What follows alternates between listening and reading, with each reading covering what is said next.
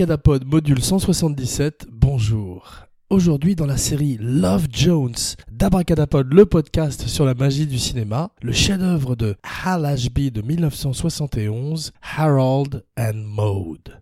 Aujourd'hui, on repart donc à San Francisco après Dirty Harry, après Bullet, avec un film avec beaucoup moins de testostérone et qui va nous calmer un petit peu du mois Eastwood, nous permettre de prendre des vacances de l'inspecteur Callahan et de son Magnum 44 pour rencontrer Harold et Maud, Roméo et Juliette si euh, Juliette était beaucoup plus vieille que Roméo. Romero et Juliette en quelque sorte. On va repartir également à San Francisco dans quelques jours avec Robin Williams, une spéciale Robin Williams, un des héros d'Abracadapod, qui a déménagé à San Francisco à l'âge de 16 ans, et ceci est un teaser pour la spéciale Robin Williams. Aujourd'hui, Harold a 18, 20 ans, Maud en a 79, elle a une semaine à vivre sur Terre, spoiler alerte, et elle les passe en compagnie d'un jeune homme à qui elle va apprendre la vie.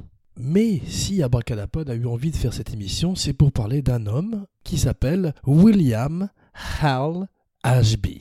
Alors, c'est un peu une spéciale Al Ashby aujourd'hui. On va parler d'autres films d'Al on va parler de sa carrière. C'est également un des héros d'Abracadapod, un des metteurs en scène, un des Mavericks qui a façonné ce nouvel Hollywood au début des années 70 avec Martin Scorsese, Coppola et tous les autres Raging Bulls et Easy Rider. D'après le formidable livre de Peter Biskind, euh, l'ancien, je crois, rédacteur en chef de Rolling Stone, ou en tous les cas, un des rédacteurs de Rolling Stones et qui explore euh, les années 70 et ce cinéma, cet âge d'or, devrais-je dire, du cinéma euh, américain et mondial, italien, en France également, où euh, les héros ou héroïnes mouraient souvent à la fin, un, cinéma qui reflétait une époque plus âpre, la guerre du Vietnam, les droits civils, le Watergate, l'assassinat de Kennedy, une grande méfiance s'est installée vis-à-vis des autorités, une grande méfiance s'est installée vis-à-vis de la jeunesse, on l'a vu avec Dirty Harry qui pourchasse un hippie, dans Dirty Harry, du même nom. Scorpio the Killer est une espèce de Charles Manson, reflet de son époque, et Harold et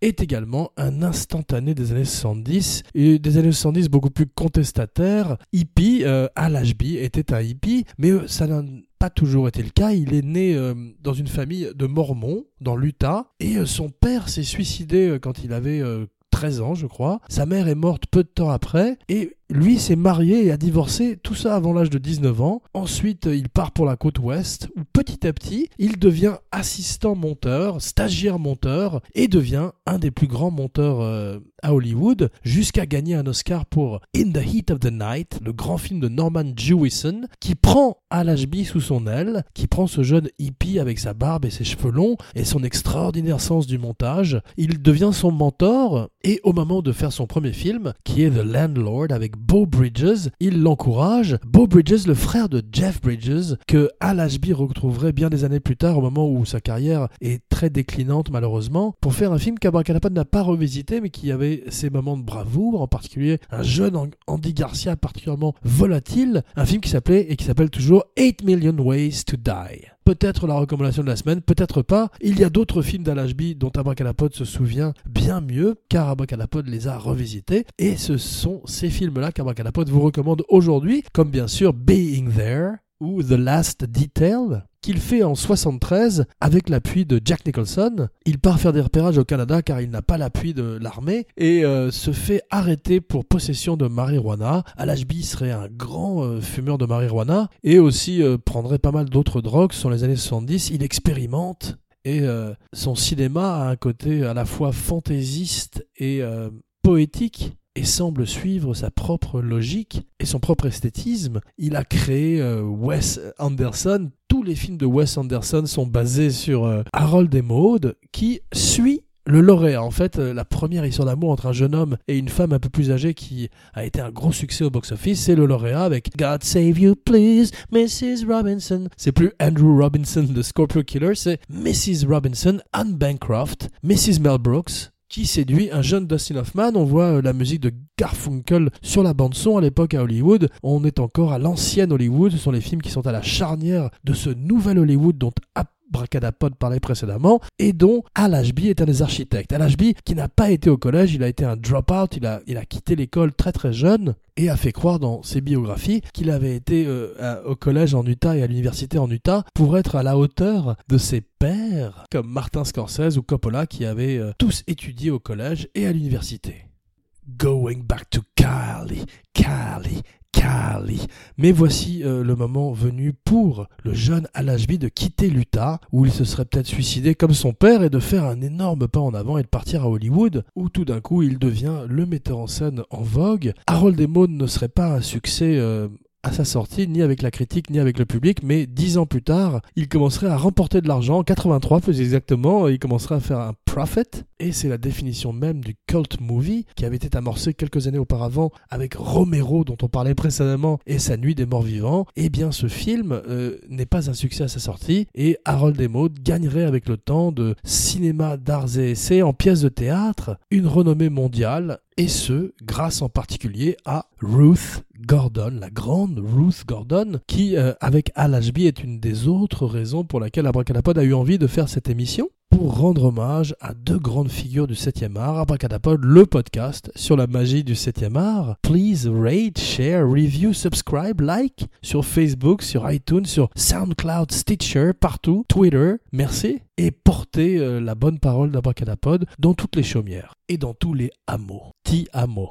Al Ashby euh, fume de l'herbe depuis les années 50. Il est un véritable hippie. Il est végétarien avant l'heure. Et à Hollywood, il s'installe à Malibu. Il devient ami avec Warren Beatty et Robert Town, avec qui il fait Shampoo. Il s'inspirait d'ailleurs de sa femme, Joan Marshall, qui le prendrait très mal, puisqu'elle est représentée de façon un petit peu négative dans le film, pour un des principaux personnages de Shampoo un film qui est également un film de son époque, une satire de euh, Hollywood, de Beverly Hills, et inspiré, je crois, par John Peters, un coiffeur qui par la suite est devenu producteur de Batman notamment. Mais un des films préférés d'Abracadapod de Al Ashby, c'est Badass Badowski, The Last Detail 1973. Alors, Jack Nicholson reste aux côtés de Al Ashby au moment où il se fait arrêter euh, au Canada, au moment où le studio manque de lui reprendre le film, et c'est grâce à ça qu'il arrive à monter son film, car Nicholson est devenu, avec ce nouvel Hollywood, avec Easy Rider, une grosse star, et ce sont les débuts au cinéma également d'un très jeune Randy Quaid dans le rôle de ce soldat qui est emmené par ses deux autres soldats pour faire de la prison pendant 6 ans car il a volé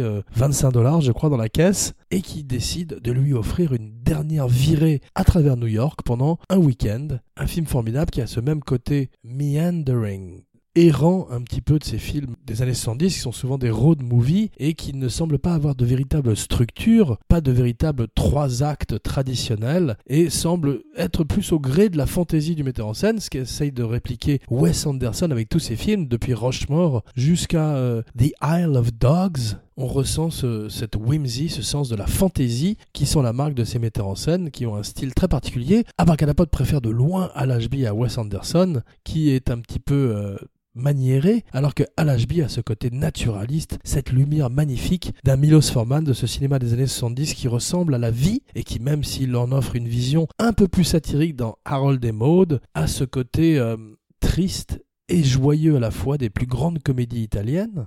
Così cosa, it's a wonderful world, la la la la la la la la la la la Tout ça quoi. Being There, 1979, succède à Shampoo, alors, Being There, voilà un autre film qu'Abracadapod aime énormément. Abracadapod en a parlé dans une spéciale Being There il y a quelques mois. Et c'est le dernier grand rôle de Peter Sellers, qui mourrait peu de temps après, d'ailleurs je crois en 1983, après avoir fait un mauvais film qui s'appelle Fu Manchu, où pour la dernière fois il euh, se grime en une autre race que la sienne, une pratique qui semble heureusement avoir disparu aujourd'hui et qui est problématique quand on revoit tous ces vieux films, toutes ces vieilles comédies où le blackface ou le yellowface ou le redface avec les Indiens dans les westerns était euh, très commune malheureusement. Avant sa mort, Peter Sellers préparait avec Al Ashby une comédie qui se serait appelée Grossing Out, qu'il écrirait avec Terry Southern, un scénario qui existe d'ailleurs qui paraît-il est aussi bon que le grand Terry Southern de l'époque de Dr. Folamour ou Easy Rider, et qui s'inspirerait de la vie d'un marchand d'armes que Peter Sellers aurait rencontré dans un avion, une espèce de Lord of War avant l'heure. Lord of War, la recommandation de la semaine, le film avec Nicolas Cage, où il est un vendeur d'armes, bien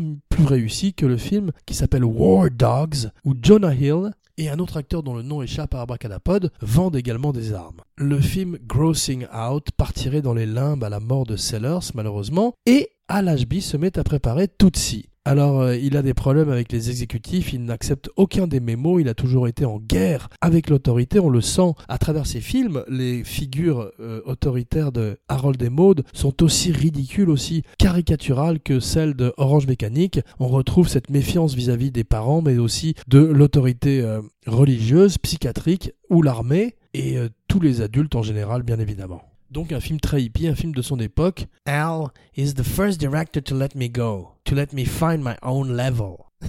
C'est Jack Nicholson que nous avons interviewé pour l'émission qui dit euh, ça de Al Ashby. Il est le premier metteur en scène qui lui a permis de se lâcher un petit peu et de trouver son niveau de jeu. Un petit peu ce que Sidney Lumet, le même genre de metteur en scène, fiable, qui font tout d'un coup une série de films grandioses, faits avec ces acteurs, avec ce même genre de cinéma naturaliste, cher aux années 70 et cher à Abracadapod, le podcast sur la magie du cinéma des années 70, une décade de cinéma prodigieuse à laquelle Abracadapod revient régulièrement pour le plaisir des oreilles. Al Ashby est viré de Tootsie et tout d'un coup commence une losing streak, une espèce de traversée du désert où aucun de ses films, aucun des films qu'il qui ne tourne ne trouve euh, le public et euh, il commence à être très déprimé, il décide d'arrêter de prendre de la drogue, il se coupe les cheveux, euh, rase sa barbe, met un blazer bleu et traîne dans les parties à Hollywood pour montrer qu'il est tout d'un coup employable aux exécutifs qui se trouvent dans ces mêmes parties. Malheureusement sa tactique, sa stratégie ne marcherait pas et il mourrait dans sa maison de Malibu. Il a un visage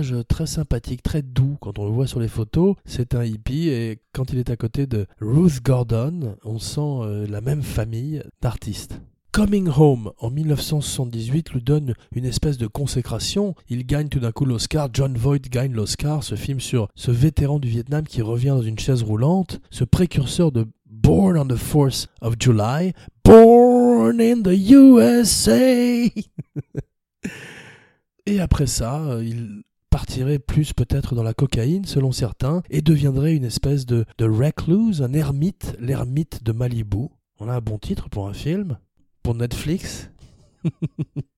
tous les faux suicides du film sont déjà euh, dans le livre de Colin Higgins. Colin Higgins écrit Harold et comme une thèse, une thèse de doctorat qu'il va présenter à la fin de son euh, université. Et les gens l'encouragent à écrire un livre, une pièce de théâtre et enfin un scénario. C'est lui qui devait le mettre en scène, mais le studio ne lui fait pas confiance après qu'il ait tourné quelques essais et appelle Al Ashby qui, euh, après le Landlord, est ce jeune metteur en scène qui semble tout d'un coup avoir l'oreille, le pouls de ce nouveau Hollywood, de cette jeunesse qui façonne le cinéma et qui remplace toutes les règles d'antan par une nouvelle donne. Ça a commencé avec euh, La Horde Sauvage, ça s'est poursuivi avec Bonnie and Clyde et Easy Rider. Aujourd'hui, c'est Harold et Maude, un film sur Maude, une euh, vieille dame dont l'esprit libre, le goût pour la vie, l'amour de la vie, c'est une survivante de l'Holocauste, c'est effleuré dans le film. On voit pendant deux secondes à peine un tatouage sur son poignet. Aujourd'hui, il y aurait des flashbacks et toutes sortes d'explications. C'est fait de façon très délicate, très douce par euh, Al Ashby.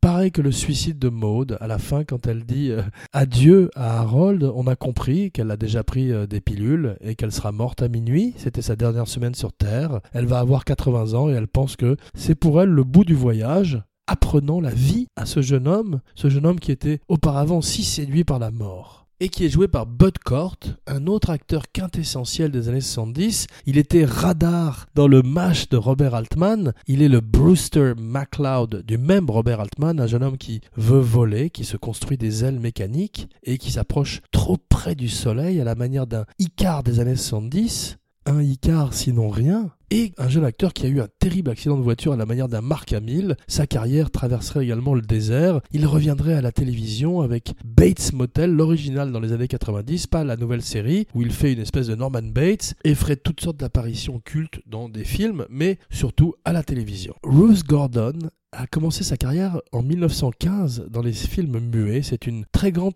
écrivain également. Elle a fait des grandes pièces de théâtre comme Adam's Rib. Elle était mariée pendant euh, de très nombreuses années à Garson Kanin, un autre grand acteur, écrivain, chanteur et comique.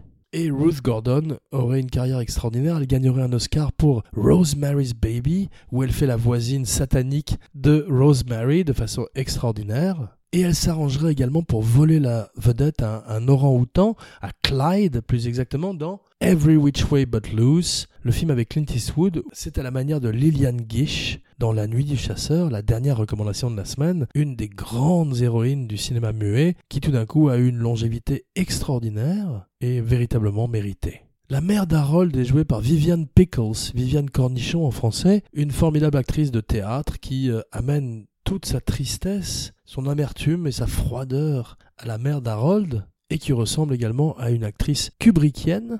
Maud dit Il faut vivre chaque jour pleinement et essayer quelque chose de nouveau tous les jours. Elle s'appelle Dame Marjorie Maud Chardin. Elle était censée être européenne. Alashby a casté, euh, ou en tous les cas a essayé de contacter beaucoup d'actrices. Bud Cord voulait Greta Garbo, Paula Negri également a été considérée, et Abracadapod s'est rendu compte que beaucoup d'actrices qui ont été considérées étaient également considérées pour Sunset Boulevard quelques années auparavant, faisant tout d'un coup un point commun intéressant entre les deux films, où nous voyons également une histoire d'amour entre un homme plus jeune et une femme plus vieille, mais traitée de façon très différente et à des époques très différentes. Il faut noter également que si la dynamique du film était renversée par un changement de sexe, si c'était une jeune femme et un vieux monsieur, ce serait extrêmement creepy. Ruth Gordon est née en 1896. Elle meurt à l'âge de 88 ans en 1985. Elle a 8 ans de moins que Maud dans le film, mais euh, les metteurs en scène disent qu'il vaut toujours mieux caster quelqu'un d'un peu plus jeune pour quelqu'un d'un peu plus vieux. Elle a fait également un Colombo. Ça, c'est ce qui a le plus impressionné à Bracadapod, c'est qu'elle joue une criminelle, une des criminelles qui est euh, pourchassée par Peter Falk dans Try and Catch Me. Et en 1977, elle host le Saturday Night Live. En parlant de vivre sa vie pleinement, elle a eu une vie aussi riche et euh, merveilleuse que Maude. Et reste une des héroïnes d'Abracadapod, le podcast sur la magie du cinéma, vous l'avez deviné, on ne peut rien vous cacher. Mes abracadamis, merci aux fans, aux fidèles de la première heure, aux abracamarades de jeu, JE. Maude estime que 80 ans est un bel âge pour partir après avoir redonné goût à la vie à l'autre abruti. Harold, qui est un adolescent qui n'a pas de direction, un petit peu à la manière de certains films des années 70, et Bud Cord est très bien dans le rôle. Au départ, Al Ashby voulait Elton John, il voulait également Elton John pour faire la musique, et finalement Elton John lui conseillerait de prendre Cat Stevens. Neuf chansons de Cat Stevens sont présentes dans le film, sept provenant de deux albums qu'il a écrits auparavant, Tea with Tillerman et Bonka Jane Chon Jackson, et deux qu'il a écrits pour le film, And if you wanna be free, be free, est une d'entre elles.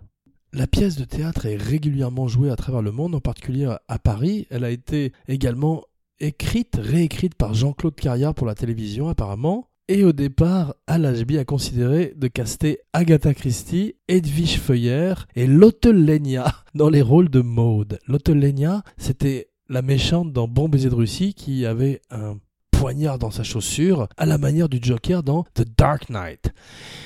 If you want order in Gotham, the Batman must take off his mask. Ça faisait longtemps.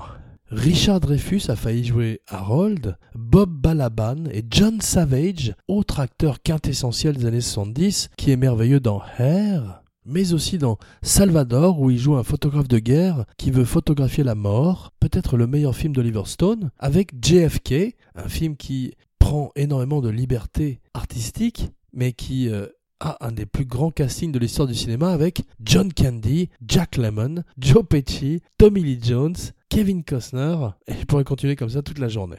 Cat Stevens a un caméo dans le film, il est dans une des scènes de, de funérailles, dans une des églises, il envoie un regard de mort, justement, pun intended, à Maud et à Harold, qui passent leur temps à participer à des funérailles dont ils ne connaissent pas les défunts, on m'appelle Oum le défunt. Colin Higgins écrirait deux euh, suites, une sequel et une prequel. La sequel serait censée explorer la vie de Maud avant qu'elle ne rencontre Harold, et la prequel, la vie d'Harold après que Maud ne l'ait quitté, après qu'elle n'ait fait son overdose. Et dans la sequel, Maud aurait rencontré Richard Pryor, qui euh, est un des héros de Silver Streak, le film qu'il ferait plus tard avec Gene Wilder, écrit également par Colin Higgins qui écrirait aussi 9 to 5 et aurait une très belle carrière de scénariste et de metteur en scène de comédie. Mais Abracadapod se plaît à imaginer un film avec Richard Pryor et Ruth Gordon volant des voitures à travers San Francisco. Bud Cord a également fait partie d'un Colombo.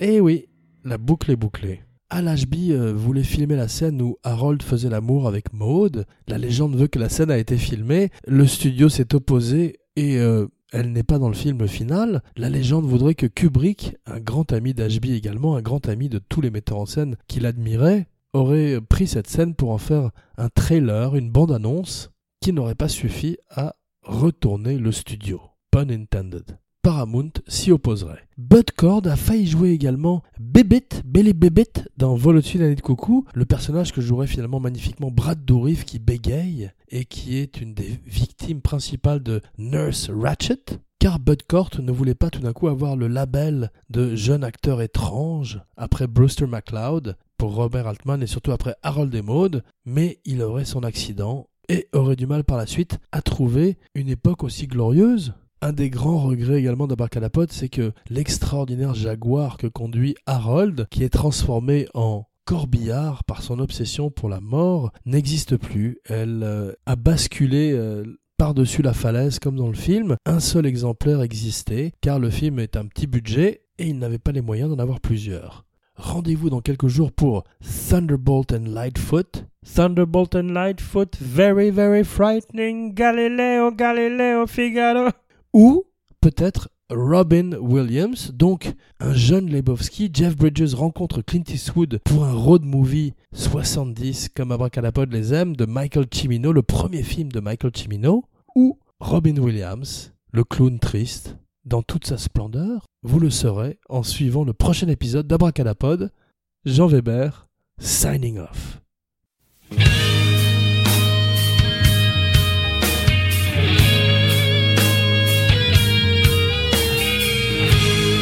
Memories gone just came true.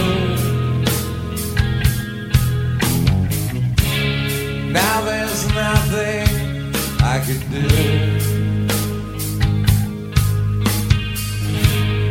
All the good times we once had. Wonder why it feels so bad.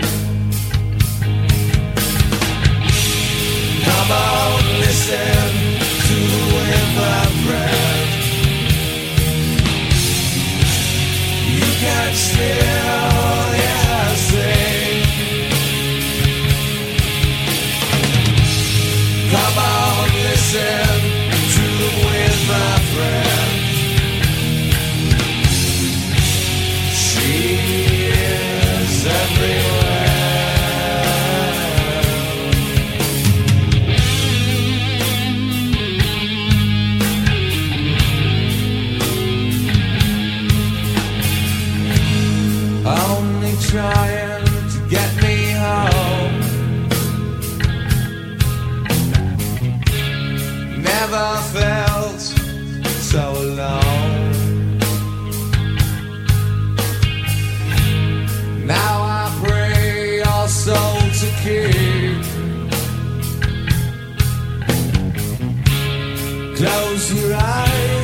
Get some sleep. Come on, listen to the wind, my friend. You can still